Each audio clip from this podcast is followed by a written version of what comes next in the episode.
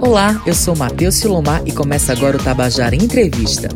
O Tabajara Entrevista é um espaço destinado a abordar histórias de grandes personalidades paraibanas, buscando traçar um perfil dos entrevistados e suas contribuições para a sociedade. Nesta edição, vamos conversar com Zenilda Lua, escritora e assistente social. Nascida em Patos, no sertão da Paraíba, ela vem fazendo da sua arte, a literatura, o seu refúgio. Com o dom da escrita, vem escrevendo suas histórias e recitando poemas. E além disso, brilhando por onde passa.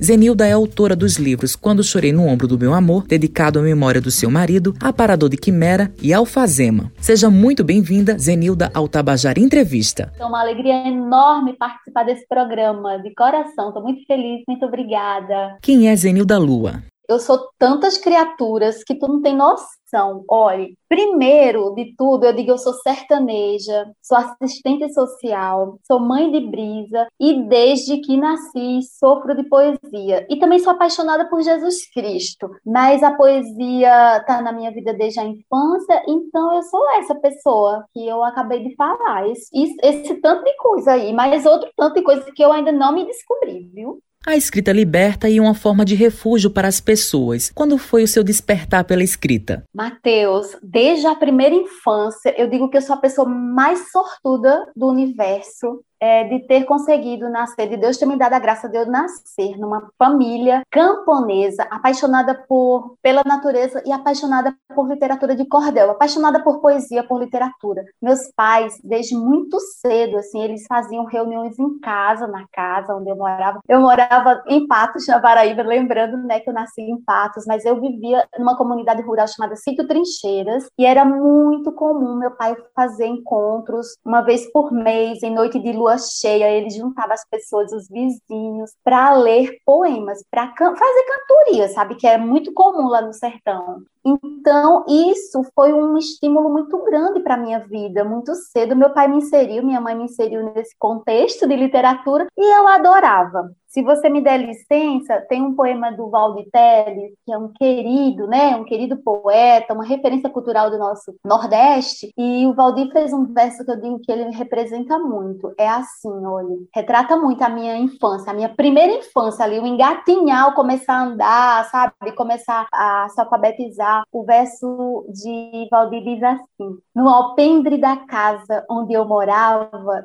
tinha o cheiro doce da poesia. Fora casamento, oração e cantoria, noutra festa lá não se falava. Quando o sol do poente se aquietava e a lua acendia o seu clarão, minha mãe acendia um lampião e para provar que eu cresci ouvindo rima, meu pai lia um cordel sentado em cima do batente de pau do casarão. Então era mais ou menos assim, sabe? Essa primeira infância, meu pai lendo cordel, trazendo cordel da feira, comprando almanacs, minha mãe declamando poesia lindamente, a gente ouvindo as canções da nossa terra, as gentes da nossa terra. Isso foi um estímulo maravilhoso para minha vida, né? Mas aí o desenrolar mesmo, o fazer da poesia, o sentir a necessidade de, de expressar, veio um pouquinho mais adiante quando eu comecei a fazer as cartas de encomenda para aquela região, ali para minha comunidade, os vizinhos que não tinham acesso à leitura, e como eu digo para você, de toda sorte, eu nasci numa família que tinha acesso à leitura, meu avô tinha uma escola, meu avô transformou uma, uma das maiores salas numa sala de aula, então minha tia era professora, minha mãe sabia ler muito bem, e esse estímulo foi fundamental para eu começar a desejar, né, escrever, transformar os meus sentimentos em palavras e fazer da poesia um dispositivo de transformação, de denúncia, de resistência, de encantamento e beleza. O Sertão é um próprio poema cheio de riquezas naturais e culturais. Quais suas memórias afetivas relacionadas ao sertão paraibano? Da chuva caindo e aquela esperança brotando naquela ramagem florida, a coisa mais linda. Os pássaros, né, rios e as pessoas, né, Matheus? As nossas pessoas são nosso, é, nossa maior riqueza, porque cada uma carrega um emblema, um estandarte, uma poesia viva, genuína, né, itinerante, assim, o nordestino por si só, como você bem diz, já é um poema, já é uma prosa, já é uma cantoria, já é um afago. Eu amo a minha gente, essas lembranças me fazem definitivamente pertencer à minha terra, estar mais perto das minhas pessoas. E é um poema, né? O pôr do sol, a lua cheia, o cantar do passarinho, o cantar do galo, as mangas, as pinhas, a castanha de caju assada no meio do terreiro, serras e montanhas. Nossa, nossa região é maravilhosa, é linda, é rica. Eu amo, morro de saudade, não vejo a hora de voltar para dar cheiro e abraçar todo mundo. Você começou logo cedo a traçar os primeiros passos na literatura e deu vida a escritas de cartas para os moradores de Patos. Conta um pouquinho dessa experiência. Essa parte também é muito poética e faz muito sentido para a minha vida. Eu amo lembrar dessa, dessas passagens e faço questão de escrever e deixar registrado, porque meu avô tem um sonho, né? Ele era meio freiriano, meio Paulo Freire, né? Ele já queria que todas as pessoas tivessem acesso à literatura, à leitura, enfim, fosse protagonista de sua história, se emancipasse, e ele não não via outro caminho sem que fosse pelo meio da educação, né? Por meio da educação. Então, meu avô tinha essa escola, minha tia alfabetizava as pessoas e eu era ajudante de minha tia Maria José. Muito cedo fui alfabetizada, toda exibida, né? Começava a já querer ler, meu pai também me estimulando muito. E aí, na nossa região, no sítio Trincheira em especial, ainda existiam famílias naquela época, isso no ano, nos anos 70, bem no meio da ditadura. E aí, o que acontecia, Matheus? Alguns vizinhos, os filhos saíam da casa, né, para casavam-se, ou buscavam um emprego na capital ou em outras regiões do Brasil e não tinha uma pessoa para mandar notícia, para ler uma carta se chegasse, né? Eram pessoas com um pouco mais de idade, assim, e eram analfabetas, não tinha esse acesso. E eu, como sempre, meu pai sempre me incentivando a ler, a falar poemas, versos curtos, ele escrevia também. Aí eu fui alfabetizada e começou assim, com uma tia próxima dizendo que não tinha como ler a carta de um, de um filho que chegava do estado do Rio Grande do Norte, numa cidade de Macaíba, e ela disse: Eu precisava escrever para ele. Eu disse: Eu me atrevo a escrever para ele, se a senhora quiser. Mas eu era tão pequena que ela não botava nenhuma confiança, né? Porque as crianças, tu sabe, as pessoas hoje já tem mais um olhar assim, mas antes ninguém dava nada por criança. Não, não tenho confiança, não. E eu disse: Eu sei escrever. Se a senhora ditar o que a senhora quer mandar para ele, eu escrevo. Pois aí foi, começou assim, levava para casa, para um caderninho, uma caneta, ela ia dizendo as notícias, né, como tem passado, a saúde do pai, a cunhada engravidou, é, o inverno estava bom, não estava precisando de nada, enfim. E eu ia escrevendo, do jeito que ela me ditava a carta, eu escrevia, e assim foi, as pessoas foram tomando conhecimento dessa criatura minúscula que existia naquela comunidade e que escrevia cartas de encomenda. Então todo mundo ficava me chamando aos finais de semana. Eu saía de casa em casa com um caderninho, uma caneta Bic, para escrever as cartas para as pessoas que moravam fora daquela região, às vezes na nossa Paraíba mesmo, mas assim, a maioria Recife, São Paulo, Brasília, né, tinha muito esse êxodo, né, das pessoas saírem da sua região e ir para outras capitais. E eu fazia isso, escrevi cartas dos meus sete anos, Matheus, veja só, dos meus sete anos até 22, quando eu vim para São José dos Campos, que eu migrei para São José, e voltando, né, para visitar minha gente, a cada dois anos eu voltava e volto ainda. E eu sempre colocava muitas fantasias, não fantasias assim, invenções não, mas assim, eu floreava carta, né? Olha, diga que tá chovendo bastante. Aí eu dizia que estava chovendo, que já estava cheio, que as flores estavam mais vistosas e exuberantes, enfim. Sempre dava uma floreada na carta e eles gostavam muito. E isso foi uma parte muito importante da minha vida, porque eu aprendi a escutar as pessoas também, né? Sentir de perto as necessidades, os sentimentos que eles vivenciavam e, enfim, foi um período muito bacana. E eu continuo escrevendo cartas.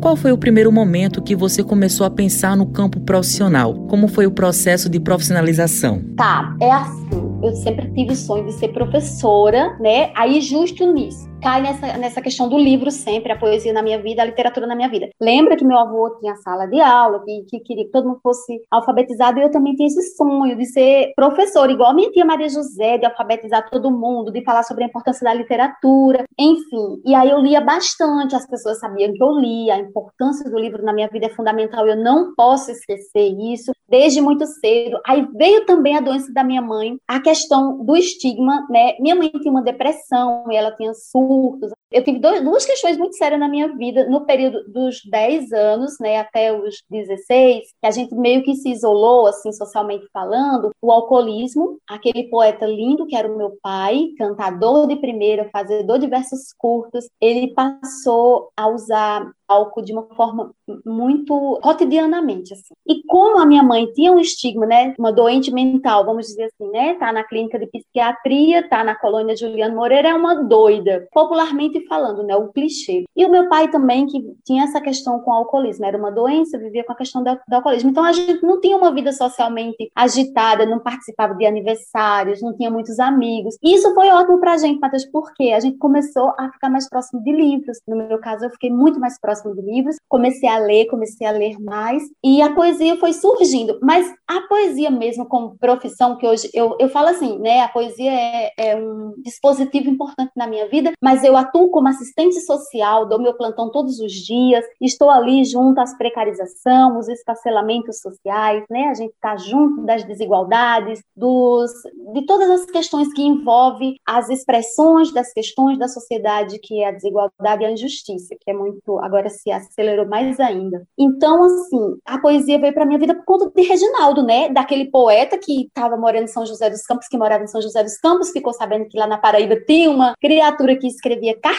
por encomenda e ainda, e ainda declamava versos nas feiras de literatura, nos eventos. Mandou uma carta e eu respondi essa carta e foi assim, aquele amor. A gente se correspondeu sete meses. Reginaldo pega uma Itapé Mirim, que eu acho que você não sabe nem o que é um ônibus, meu filho, que existia na década de 90, e sai de São José dos Campos. Eu estou na cidade de São José dos e foi até Patos para conhecer a minha pessoa, né? E aí esse conhecimento trouxe uma amizade, uma amizade que virou paixão e que como canta Nando Cordel, né? Endoideceu meu coração, endoideceu. E eu acabei vindo para São José dos Campos, né? Então, o sonho de fazer letras, de ser professora, foi transformado no sonho de ser assistente social e também transformar pessoas. E junto a isso, a poesia está assim, interligada, intrinsecada, implicada no quesito né, de transformar pessoas pelo livro, pela educação, pela emancipação e protagonismo. Então, eu queria fazer letras porque eu queria ser professora. Aí, esse poeta danado aparece na minha vida e transforma transforma tudo, né? Assim, Deus já tinha um propósito, disse, não, você vai para São José dos Campos. Então eu vim para São José dos Campos com 22 anos, aqui eu me caso, e aí eu me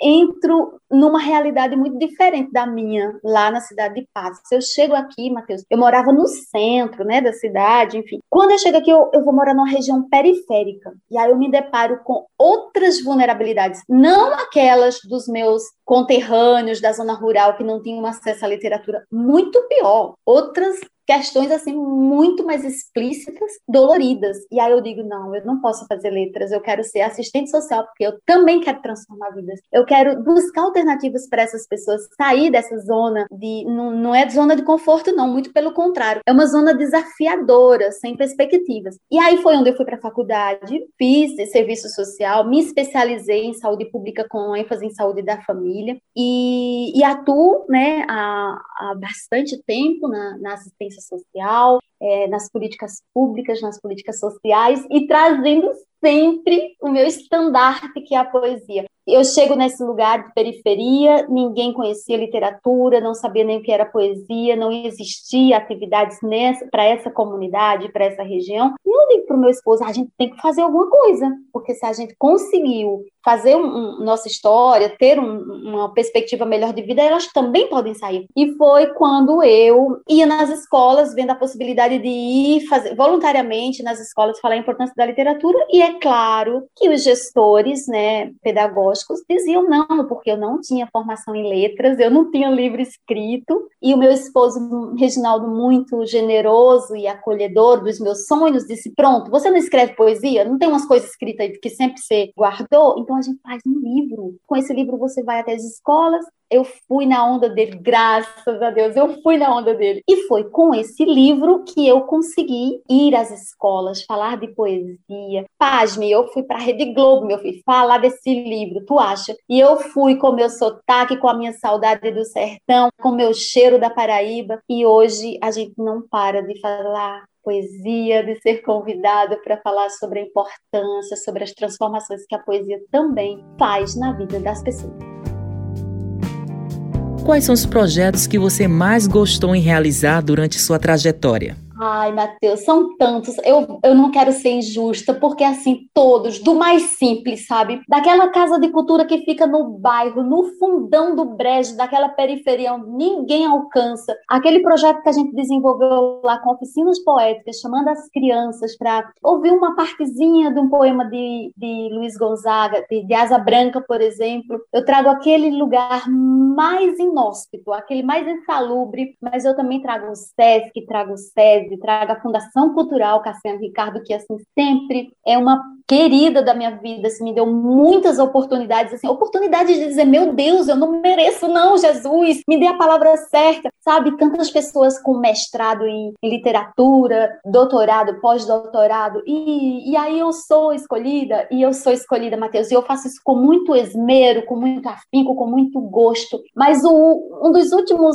projetos que eu fiquei, assim, extremamente feliz, honrada, né? Uma alegria assim esplêndida tomou conta da minha vida, foi fazer a curadoria do Entre Linhas, tendo como Paulo Freire o nosso homenageado. Então assim, eu sempre participei como mediadora, declamadora, né? Uma escritora da Paraíba que está aqui trazendo um livro. Meus poemas sempre são declamados, meus poemas foram musicados por muita gente querida da região. Então eu tenho muito êxito e muita gratidão. Mas é, agora na pandemia o SESC fez uma ação maravilhosa que foi entregar cestas básicas, né, cestas de alimentos para famílias de baixa renda ou que estão na vulnerabilidade, que estão sem possibilidade de trabalho. O SESC entregou mais de 5 mil cestas básicas com um poema meu né? Ele, eu fui uma das poetas escolhidas para juntamente com a Thaís Nozaki, que é uma artista plástica da região. A Thaís fez a ilustração e o meu poema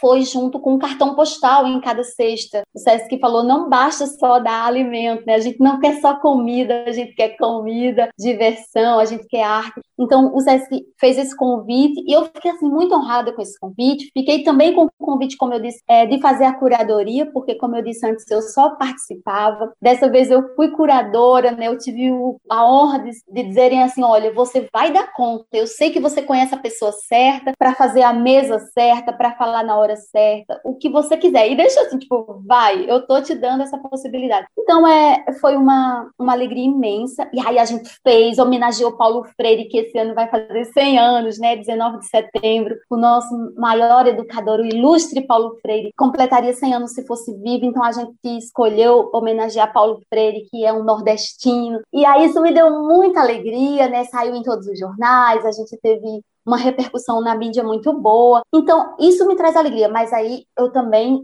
Sou muito feliz de fazer o projeto de Geladeirotecas, que eu não sei se você tomou conhecimento, porque são tantas coisas viúdas na minha vida, mas essa também é maravilhosa. Eu, eu descobri um cemitério de geladeiras velhas que não serviam para nada, que estavam com o motor sem funcionar, e eu disse, minha gente, isso a gente pode tra transformar num lugar onde possa deixar livros que as pessoas tenham acesso. E foi lindo o que a minha diretoria executiva fez, porque eu levei esse projeto, Matheus, para o meu local de trabalho. Eu trabalho dentro de, de um espaço onde da FAB, que é a Força Aérea Brasileira, é também um marco histórico do Brasil. Eu trabalho dentro do CTA. E eu levei para essa proposta para minha diretoria executiva e meu diretor Robson prontamente aceitou, meu presidente também achou viável. No momento ele ficava assim: menino, tu é doida, né? Ninguém tá lendo mais hoje não, com celular ninguém se importa com livros. E eu disse: mas deixa eu tentar, a gente faz só uma, e se não der certo, fica por isso mesmo. Pois deu tão certo, Matheus, tão certo, que dentro do CTA hoje, o Centro Técnico Aeroespacial,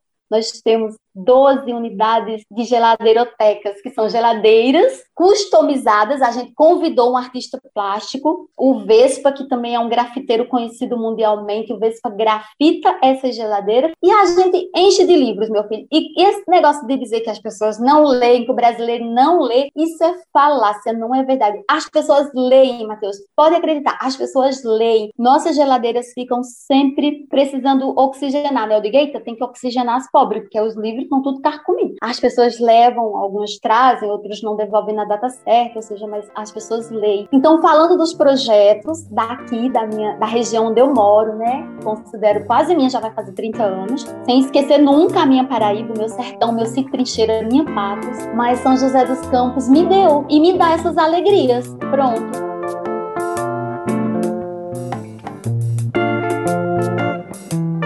Confira agora um trecho de um dos poemas de Zenil da Lua, na voz do músico Ale Freitas. Numa casa nordestina não pode faltar cuscuz. Uma velha lamparina pra quando acabar a luz. Pés de coentro na lata um crucifixo de prata e um retrato de Jesus. Zenilda, você escreveu o livro Quando Chorei no Ombro do Meu Amor, dedicado à memória do seu marido. Fala um pouco desse livro. Esse foi um dos mais difíceis. Por quê? Eu vim para São José dos Campos apaixonada por aquele poeta lindo, brilhante, altruísta, totalmente voltado para o bem, uma alma bondosa, um coração imenso, assim, maior do que a Serra do Tendão. E essa criatura, nós ficamos casados 22 anos, fizemos muitas parcerias, muitos projetos maravilhosos de poesia, voltamos para Patos quase todo ano, a gente ia, a gente ia de dois em dois anos para casa, era uma festa. Meus amigos de Patos viraram amigos dele. E quando foi em 2013, Reginaldo foi diagnosticado com um câncer num estágio bem elevado, com metástase se expandindo por vários órgãos vitais. E isso me esfacelou, meu filho. Acabou comigo. O médico não dava nem três meses de vida para o Reginaldo. Mas a gente ainda assim lutou bastante, procurou tratamentos alternativos, ele fez uma dieta lá anti-câncer, ou seja, ele tinha certeza que ia se curar. Durante o processo do tratamento de câncer, eu usei a rede social para dar notícias dele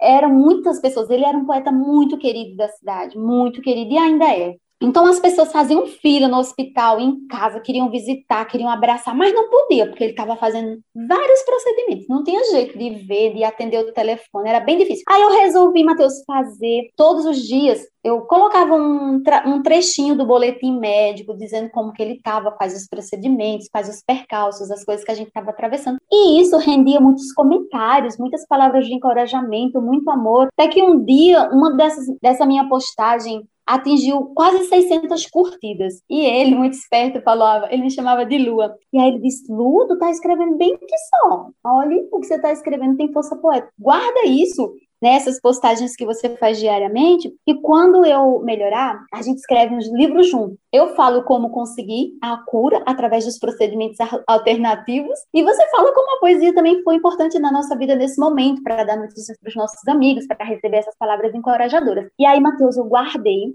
todas as postagens feitas durante o período e coloquei no arquivo, no Word, e esqueci. Infelizmente, né, o câncer se alastrou de uma forma muito agressiva e quando chegou no cérebro ele não conseguiu. Fez a passagem dele em 2014. Isso me deixou, nossa, eu até tenho um poeminha curto que eu falo, que é um poeminha que eu falo para ele assim, ó, sem você perdi o prumo, fiquei troncha, triste, rasa, igualmente uma andorinha quando lhe arrancam uma asa. A morte do Reginaldo me deixou assim, filho, totalmente atrofiada, sabe, sem saber direito como seria a minha vida sem ele. Aí, passado um tempo, eu fui, recebi uma. Sabe aquelas lembranças que vem no WhatsApp? No WhatsApp, não, no Facebook, tipo, sua lembrança hoje é tal. Era de um ano, que foi aquela que deu mais curtidas. Aí eu disse, meu Deus, eu tenho eu tenho várias postagens né, que eu fiz. Fui ver esse material, chamei um amigo meu, querido Oswaldo Júnior, e aí ele viu falou: Zenilda, você tem,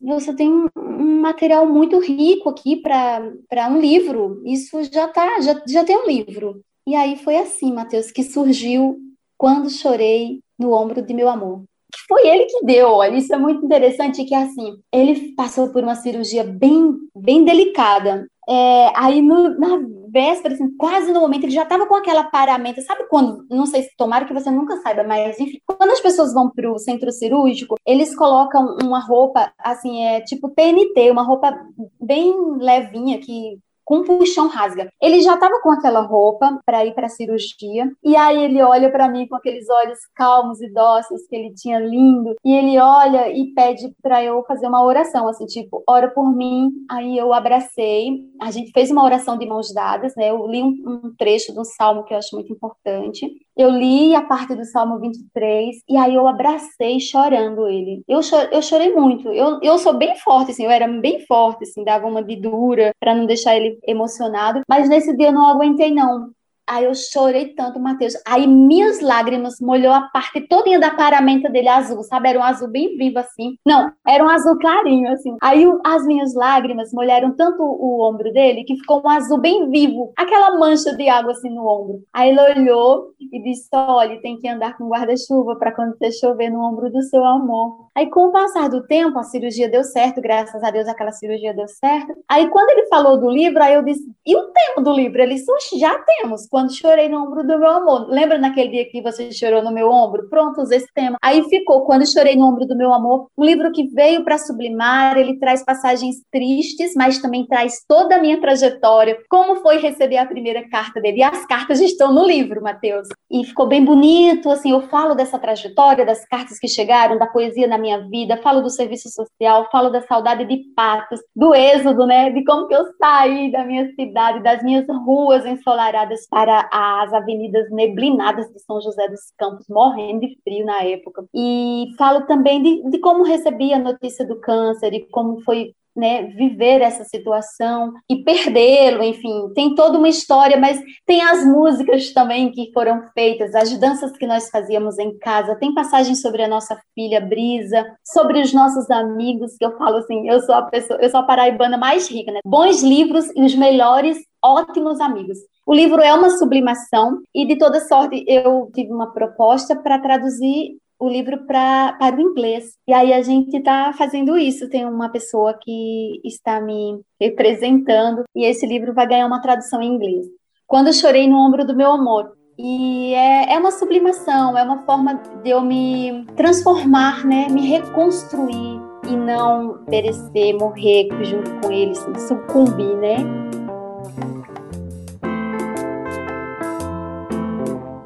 Você poderia recitar um poema para os nossos ouvintes do Tabajara Entrevista? Eu vou aproveitar, como você pede, e aí eu vou deixar um poema que eu fiz sobre a pandemia. Esse período tão estranho, tão obscuro, não é mesmo?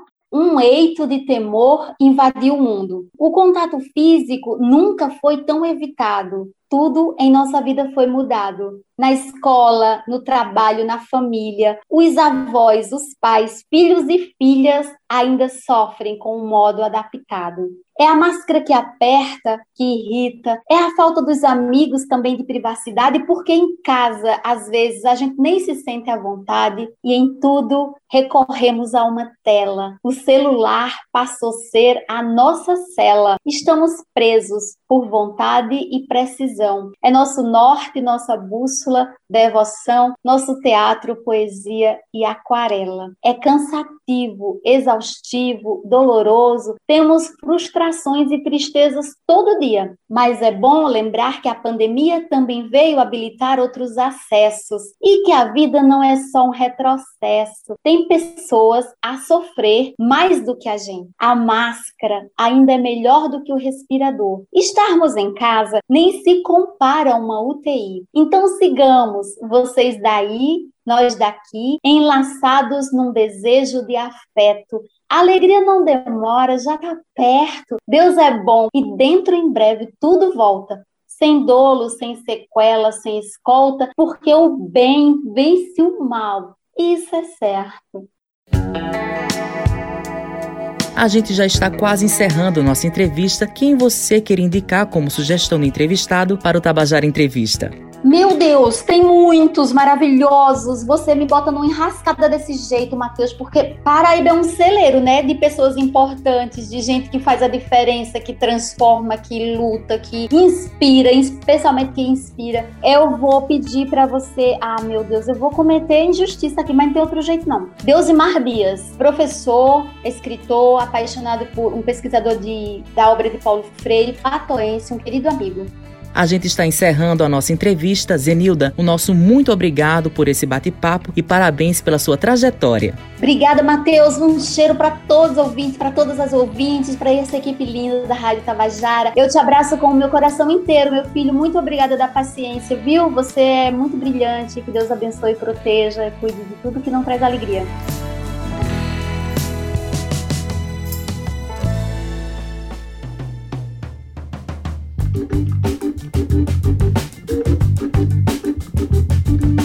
Essa foi mais uma edição do Tabajara Entrevista, que trouxemos a assistente social e escritora Zenilda Lua. A escritora contou um pouco de suas obras e também de sua história de vida. E a gente do Tabajara Entrevista também quer ouvir a sua sugestão de personalidades paraibanas. E é bem simples, baixa aí nas redes sociais da Rádio Tabajara ou no nosso WhatsApp, que é o 83981281055, e dizer quais as personalidades paraibanas você quer ouvir nas próximas entrevistas. Este podcast teve os trabalhos técnicos de João Lira, produção de Raio Miranda, roteirização e apresentação de Matheus Silomar, supervisão do gerente de jornalismo Marcos Tomás. Eu sou Matheus Silomar e este é o Tabajara Entrevista. Até a próxima!